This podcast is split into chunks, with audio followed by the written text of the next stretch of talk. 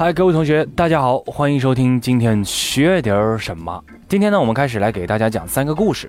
有个妹子看到某女孩周游世界，出版了很多本书，然后被某世界名校所录取，就也要踌躇满志，通过旅游写作来积累人生经历，放弃高考来追求名校。结果忙活了一圈啊，是根本没有哪个出版社肯出她的书，因为内容实在太烂了。虽然比那位名校女孩写得好，也没有学校愿意录取她。结果啊，到后面详细考证了一下名校女孩的背景资料啊，原来她的父母是某个地区的高官，想找单位出书啊，出钱一句话的事儿。那这个妹子呢啊，那就悲剧了呗，对吧？继续参加高考，苦逼的复读。第二个故事。一位美国留学的高中生朋友啊，经历辛苦准备上斯坦福啊。同屋的室友呢，每天穿着斯坦福的 T 恤，表示也要坚持上理想中的大学斯坦福啊。他们就约好一起努力。但是时间久了，他发现这哥们儿也不是很努力，每天四处玩，但总是说坚持就会胜利。最后两人都上了斯坦福啊。留学高中生感慨，果然是坚持的力量啊。结果后来他才知道，去他妈的坚持啊！他室友家里人是斯坦福的校董啊，全家都是斯坦福的，闭着眼睛他都能上啊！这是第二个故事。那么第三个故事呢，就是之前啊，我的朋友去参加了一个新媒体培训讲座啊，题目是如何在四线城市一个礼拜将微信账号粉丝刷到七万啊。在场的听众就有五百多位，而分享经验的这个人呢，是运营了一个商场的公众账号啊，一个礼拜之内是将粉丝啊数是新增激增到了七万。他讲了无数的经验，但是后来发现啊，其实并没有什么特别之处。讲座的内容无外乎就是在意读者、专注用心等老生常谈的话题。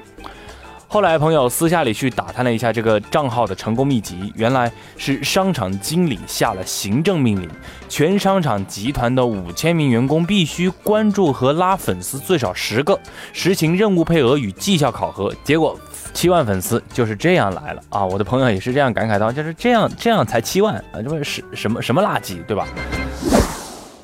其实啊，今天给大家讲这三个故事呢，就是要给大家说，今天我们说的主题就是成功者的故事，在我们现在社会当中实在是太多了啊。我们听到这些故事当中呢，漏掉的关键信息也太多了。其实我们不否认成功者的个体能力很强，但是我们要注意的是他过人的出身背景和机遇。如果抛开这些出身背景和机遇，和他们具备相同能力的人很多，但是能够取得这样成就的人是非常少的。如上面这些例子。成功人士只是展现了他们愿意给你展现的那部分真实。成功人士的确会坦然地将自己落魄的过去和心酸的奋斗主要脉络讲述给你。出本自传，对吧？等等等等，他们会用自己精彩的人生来激励后辈，或者是指点后辈。他们会非常善意的分享自己的真实经历，给所有正处在事业上升期的年轻人。他们会告诉你什么叫做忍耐，什么叫做谦虚，如何与恨你的人化敌为友，如何用舆论的力量来凝聚团队等等，让你耳目一新的成功经验。你听过了这些经验之后呢，确实能够提升对人生的意识，对吧？增强对理想的信心，保持生活的温度。但是。成功人士不会告诉你故事的全部的，各位同学。即便啊，他谆谆教诲、语重心长、慷慨激昂地告诉你，我们每天都会面临着假丑恶啊，而如何面对这些血淋淋的魔爪和明晃晃的刺刀，则是要靠各种各样的方法、态度和机遇等等。我们要知道，成功者在走向成功的道路上，不知道经历了多少假丑恶，对战胜假丑恶的关键战役。我们不知道的是，他们用怎样的非常手段打垮了不择手段的敌人，也不知道他们凭借怎样的非常规途径才获得了助力，让自己获得了强悍的保护伞。成功者的故事远比我们想象的要精彩的多。更比我们所说的要精彩的多。他们向我们展现了一个努力就会有回报的理想桃花源，那里人丁兴旺，鸟语花香，鸡犬相闻，阡陌交通，仿佛只要你和他一样坚韧执着刚强，加上谁都可以拥有常规运气，就可以取得他一样的成功一样。但是，又是但是了啊！这些桃花源背后却有多少不足为外人道也的故事呢？其实啊，他们口若悬河地向我们讲述了他们曲折多变的奋斗历程，却可能只字不提特殊背景或者是特殊机遇在关键时刻的特殊作用。他们演讲中的每一个字，都是他们觉得可以拿来与我们分享在阳光下的真善美。但是他们不会将自己在飞跃处和转折点的丑陋、虚伪、阴险、凶残等分享给素不相识的你和我。很简单的例子，陈光标啊，我们的慈善大师，对吧？或者是我们现在所。探讨的是中国首富、亚洲首富马云，对吧？之前所传闻的十八罗汉湖畔花园，对吧？觉得他很很残酷、很残忍。但是你现在很简单，你到网上去搜湖畔花园是一个什么地方？杭州是一个独栋的小别墅才是那种花园。之前马云家里就是很有钱的一部分人啊，所以他才能有这样一些机遇，有这样一些启动资金，对吧？他不会告诉你啊，湖畔花园是一个。有钱人的社区，而我只会告诉你，我当时十八罗汉全部挤在我们的这样一个小小的家中啊，全部挤在我的家中进行办公，对吧？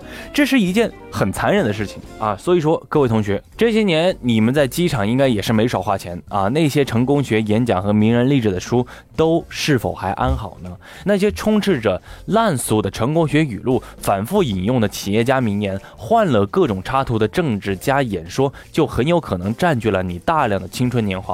那个时候你青涩纯真，要复制打工皇帝唐军的成功来开拓不一样的人生。这么多年过去了，你一定还在挤地铁吧？啊，与其信奉一个远离自己实际生活的故事，不如相信自己的手边就蕴藏着改变的力量；与其模仿一个脱离自己生活境遇的榜样，不如着手实践些许的进步和努力。有背诵马云语录的时间，不如多背两个 GRE 单词；为有更多的机会具备国际视野而去努力。有花费高价购买机场成功学光盘的金钱，不如置办一张健身卡，积累革命的本钱。其实，各位同学，你可以回去看看你的书柜，或者是你。看一看曾经我们读过的那些可以复制的名人传记，我们是否也为自己年轻而感到可笑呢？想想当年觉得可以通过的精神信条，有多少已经成为折射我们幼稚的话语？那些放在书架上的名人传记啊，企业机密、伟人演讲之类的啊，该扔扔啊，就该甩的时候甩。与其你一直痴迷在精神上，依旧让我们沉浸在幼稚状态的人性的弱点，倒不如放上一本《童话大王》来回味纯真的青年来的实在。片面的故事描述的只是抽象的人生啊，部分的故事诠释的只是残缺的真理。能听的听，不能听的就别听。该信的就信，不该信的就别信。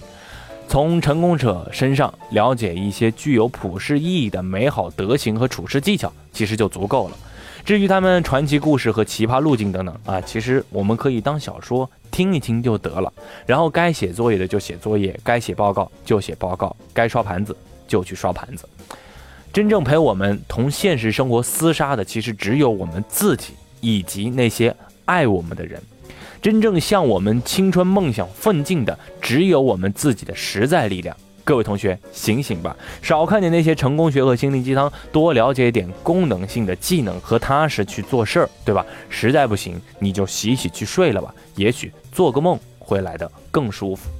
OK，好了，各位同学，如果你想要提升自己的职场技能，或者是职场有什么困惑，或者是你想提升自己的学历的话，欢迎来关注我们的微信公众号。今天学点什么？我们在上面每天都会有精彩的课程给各位送出。今天学点什么？有儿的那一个哦。OK，感谢您的收听，我们下期再见。